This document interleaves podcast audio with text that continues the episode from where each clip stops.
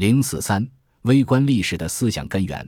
读这本书的时候，我感兴趣的是金茨堡开始学会如何去当一个历史学家的过程。在一九五零年代末，他开始尝试从宗教法庭的审判记录中追寻普通人的历史。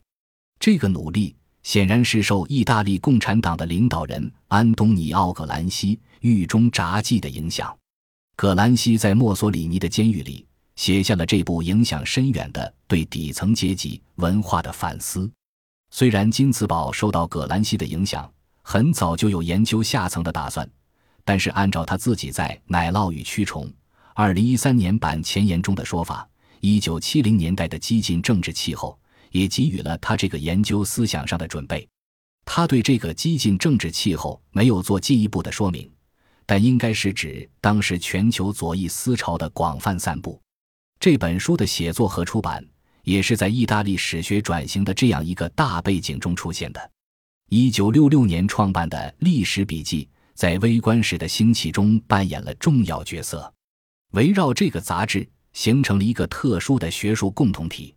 他们批评主流历史把过多的精力给予了统治者和精英阶层，忽视了广大的民众，特别是下层民众。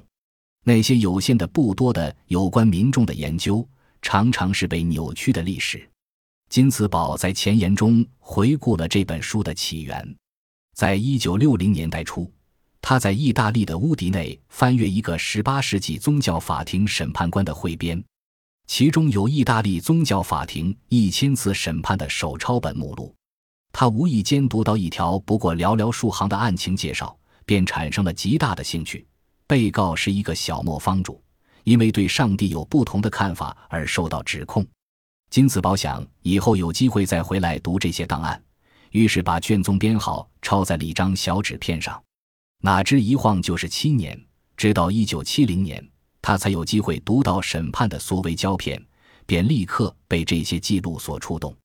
又是差不多七年，他出版了《奶酪与蛆虫》，也就是说，从他知道这个档案到书的最后出版，经历了漫长的十四年。